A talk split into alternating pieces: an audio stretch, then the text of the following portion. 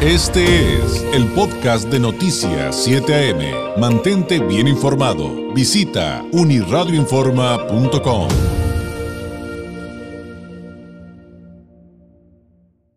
Esta mañana tengo el honor de tener en la línea telefónica que nos acompaña en esta ocasión la licenciada Catalina Salas Bravo.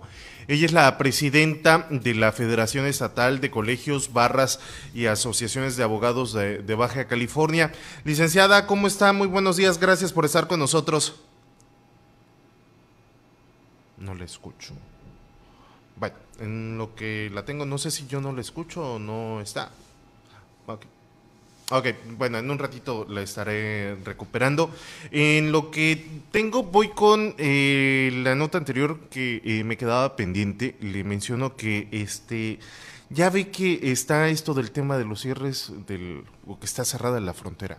Bueno, pues este en desde que anunciaron el cierre de la frontera, hemos estado esperanzados de que ya pronto, ya pronto incluso, ¿cuántos no llegamos a contemplar que para eh, Thanksgiving iban a reabrir, luego que para Navidad, y así nos hemos ido? Bueno, en esta ocasión el eh, canciller Marcelo Ebrard dijo que este, no esperan que el cierre de la frontera se prolongue hasta el 2022. Un factor principal sí fue el incremento de contagios de COVID-19 en ambos países, lo que provocó que este pues que sea eh, se afectara, vaya, todavía un tiempo más de lo que podría haber sido este cierre de la frontera, por lo tanto, da esperanza de que, que próximamente, antes de que concluya el año, esté reabierta finalmente la frontera para ambos países, bueno, para el caso de Estados Unidos con México y de Estados Unidos con Canadá.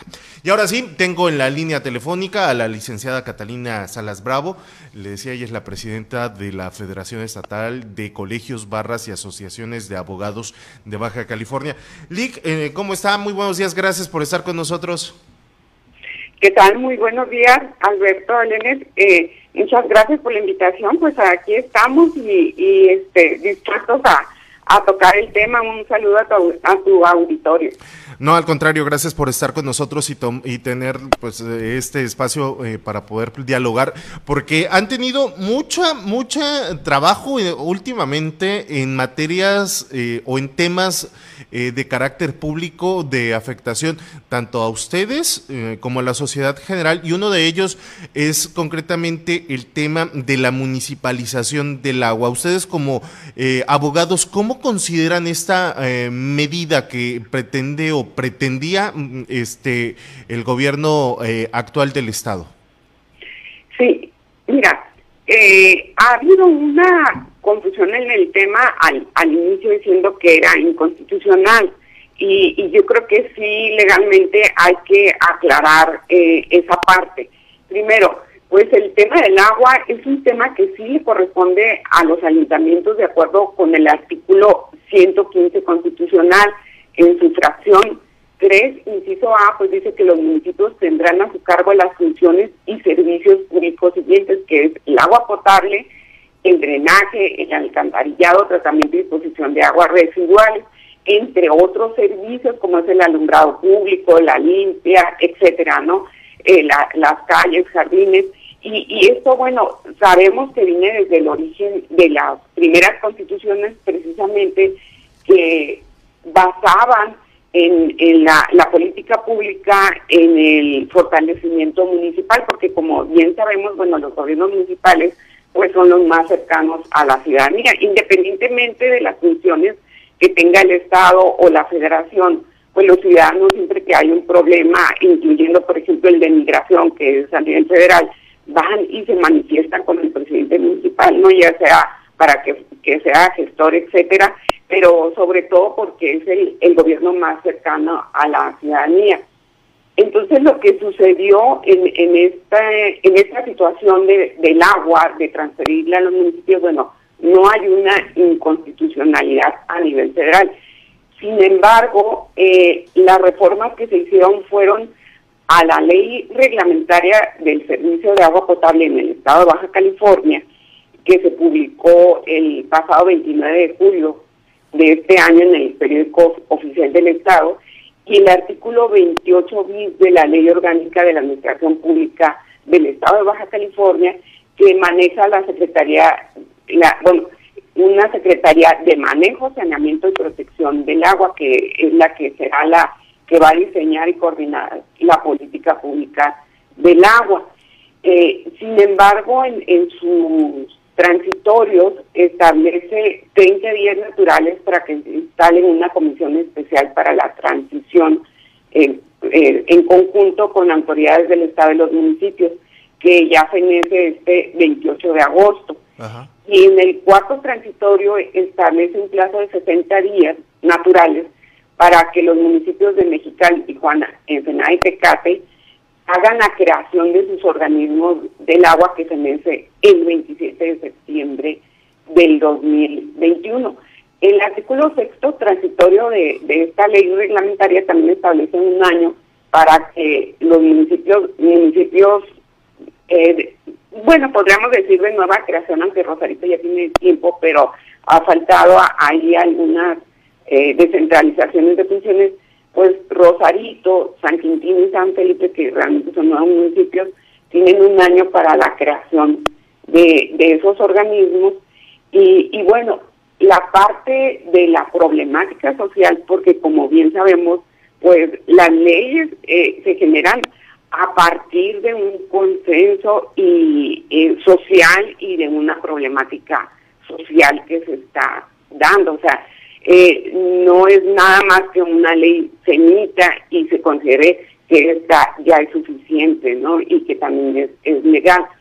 Precisamente la violación que se da en el proceso que hicieron eh, la legislatura pasada, que hicieron los diputados de la legislatura pasada, es una violación al artículo 30 de la Constitución Política del Estado Libre y Soberano de Baja California que dice que las comisiones de dictamen legislativo anunciarán al Ejecutivo del Estado, cuando menos con cinco días de anticipación, la fecha de la sesión cuando haya discutido un proyecto a fin de que pueda enviar un representante que sin voto tome parte de los trabajos, o sea, que exponga si les va a beneficiar, cuáles son las problemáticas que se pudieran presentar.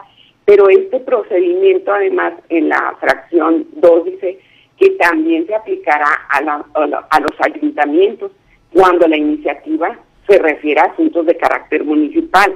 Que este realmente, este realmente es el punto por el cual se ha dado la discusión, porque los ayuntamientos no fueron escuchados, no fueron citados, no se les presentó el proyecto, no se evaluó absolutamente nada respecto de su opinión por parte de la legislatura pasada. Y, bueno, como sabemos, pues también ya eh, los ayuntamientos están en un cierre con una dinámica muy pesada, eh, que es la entrega de cuentas, etcétera, los cambios. Y los ayuntamientos que van a entrar, pues también igual van a recibir los proyectos de leyes de ingresos, eh, los presupuestos de egresos y es un trabajo muy arduo, ¿no? Sin embargo, pues va a coincidir con esta parte de, transferir eh, los servicios de, agua potable sin que ellos hayan sido escuchados. Entonces, en resumen, podemos decir que lo hicieron al aventón con tal de quedar bien con el gobernador la antigua, la anterior legislatura, lo hicieron de una manera unilateral por no haber tomado en cuenta a los ayuntamientos y la mejor medida hubiera sido esperarse a la nueva legislatura, hacerlo como se debía de haber hecho, con calma, bajo un análisis realmente eh, detallado y haber tomado en cuenta todas las partes, inclusive, no sé eh, si esté mal, eh, licenciada Catalina, este, haber considerado también a los próximos ayuntamientos. Claro, definitivamente, y también obviamente a, a la nueva gobernadora. Lo que ha pasado, este, te doy toda la razón, lo que ha pasado es que los diputados se han vuelto sumamente insensibles a las necesidades de quienes, de los ciudadanos, y ellos nos representan y sin embargo los vemos en, en, en cada elección, yendo a las colonias, saludando a las personas. Su trabajo no está en, en darle dinero a las personas a través de la bolsa que tienen ellos eh, para para para pero pues así alimentos. Así pierden votos. Está en, en, en, emitir leyes correctas y, y, bueno, a tal grado ha llegado la insensibilidad de los diputados que como bien ustedes y nosotros como abogados lo hemos visto ustedes por, lo, por, por el trabajo que hacen de investigación periodística, pues finalmente esas malas leyes eh, han sido judicializadas y se han revocado. Entonces también si medimos el desempeño de los diputados, yo creo que va a ser un trabajo bastante eficiente. Licenciada, quiero aprovechar, se me acaba el tiempo y quiero aprovechar que la tengo en la línea telefónica. El tema de la inseguridad, de la violencia, de la seguridad, también este, ha eh, ido mermando cada vez más. Eh, lamentablemente, eh, dos abogados en Ensenada y Mexicali en las últimas fechas fueron objeto también de atentados a mano armada. Eh, ¿Cómo se encuentran ustedes? Eh, ¿Cuál es el sentir de la situación de parte de ustedes como, eh, pues como federación estatal, precisamente de esta índole? si los presidentes de la de la federación de, que pertenecen a los colegios barras asociaciones que están afiliados eh, sí nos indignamos y, y, fue un consenso general y no es la primera vez que sucede, también este por parte del Colegio de Abogados Constitucionalistas, también a un expresidente se le dio muerte y es hace algunos años fuimos, nos manifestamos y es hora que todavía no hay ninguna persona detenida. Eh, nosotros expresamos nuestra indignación en el sentido de que no vamos a aceptar excusas como que es el crimen organizado. ¿Por qué? Porque si ellos están seguros las autoridades investigadoras, que es el crimen organizado, pues esas personas que pertenecen al crimen organizado debieran estar detenidas y no en la calle. Y sí, efectivamente, eh, creo también esto se debe al trabajo de los legisladores que a nivel federal y local crearon una complejidad en el proceso penal y que hoy estamos sufriendo cuando eh, la publicidad que ellos dieron que iba a bajar la delincuencia. Eh, con las cifras que se tienen en el, en, en el INEGI podemos eh, confirmar claramente que todos los delitos, desde robo, extorsiones y homicidios, han aumentado y sí estamos, como todos los ciudadanos, los abogados, desesperados con esta situación. Es lamentable un, y, y, sobre todo porque la historia de la inseguridad, de la violencia en nuestro país y particularmente en Tijuana, lamentablemente con el paso de los años, ustedes no se han librado de esa situación. Pues, digo, yo tengo ya bastantes años a pesar de mi edad en esto del periodismo y me ha tocado, creo que no ha habido un solo año que no me toque cubrir o dar cuentas sobre un, el asesinato de un abogado eh, en esta región. La situación pues continúa, ¿no? Así es, desafortunadamente así es. Precisamente este eh, hoy en día los, los abogados que estamos en la federación estamos eh, tratando de hacer las cosas diferentes. No tenemos compromiso de aplaudirle a ninguna autoridad, al contrario, ¿no? tanto al Ejecutivo como a las autoridades investigadoras, como a los legisladores y al propio Poder Judicial, que también eh, tomamos en consideración las necesidades que tiene, pero también la lentitud.